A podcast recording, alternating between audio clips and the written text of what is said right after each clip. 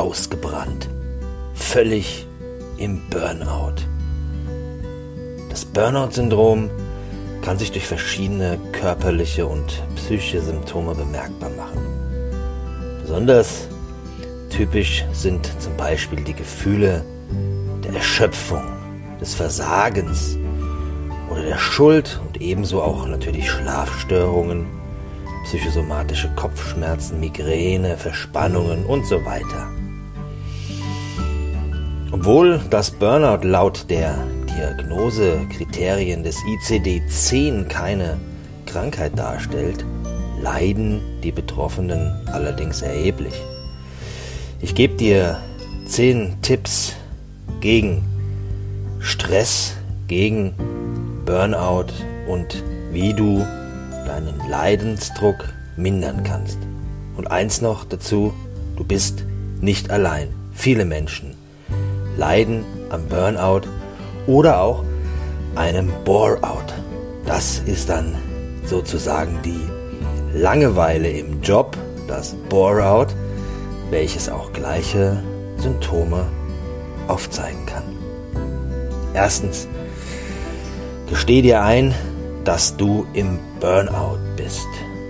Probleme zu verleugnen, das bringt überhaupt nichts. Gesteh dir das einfach ein, dass du zu viel Stress hast in deinem Leben und das hat alles nichts mit Schwäche zu tun, wenn du dir das eingestehst. Im Gegenteil, wer Hilfe sucht, der zeigt große Stärke sogar. Zweitens Veränderung. Deine bisherigen Lebensumstände haben dich an diesen Punkt gebracht und da wird es also jetzt Zeit, auch was zu verändern. Das kann im Beruf sein oder im privaten Umfeld, bestimmte Personen oder auch Situationen. Und schau einfach genau nach, reflektiere dich, schau genau hin, was du verändern musst. Drittens, Step by Step. Das war nicht nur ein Song einer bekannten Boygroup, sondern Step by Step, Schritt für Schritt. Das sind die Wege, die Schritte, die du gehen solltest. Gehe in der Behandlung deines Burnouts nicht den Fehler, das irgendwie zu überspringen.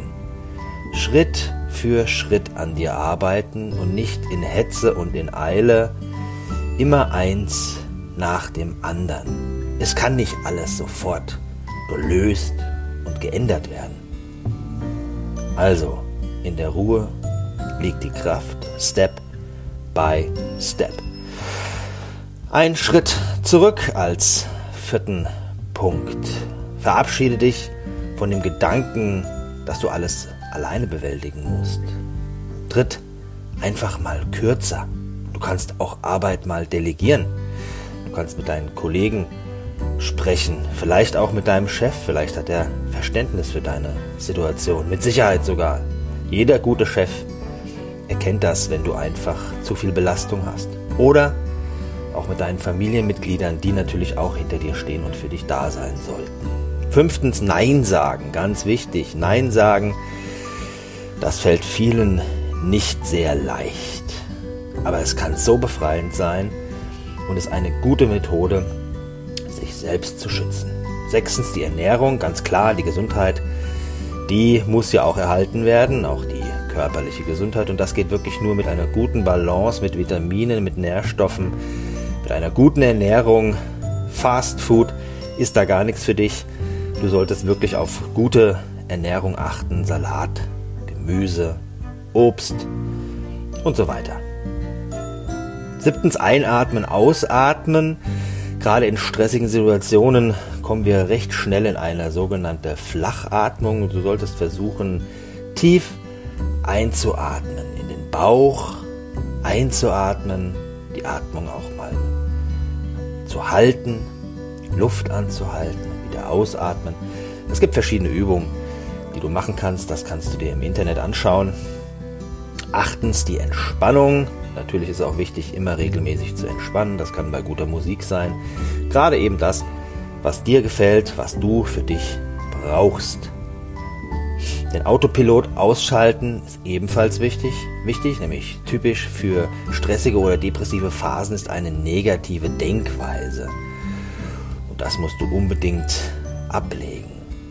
Diese negativen, verzerrten Gedanken, die verstärken nämlich den empfundenen Stress noch weiter und brennen dich so noch weiter aus. Ganz wichtig ist als letzter Punkt, als zehnter Punkt, Kontakte pflegen. In stressigen Zeiten neigen wir nämlich dazu, uns zurückzuziehen. Und es ist jetzt unheimlich wichtig, dass du Kontakte pflegst und Kontakte wieder aufnimmst, damit du auch dort zur Ruhe kommst, über deine Probleme sprechen kannst. Zu guter Letzt mein Rat an dich, mein Tipp an dich, vielleicht ein kleiner Motivationskick. Du bist nicht allein und viele Menschen haben es geschafft, dem Burnout zu entfliehen. Das schaffst du auch. Du schaffst es, aus dem Burnout wieder rauszukommen. Das Leben hat Höhen und Tiefen. Und nach einem Tal geht es auch immer wieder bergauf.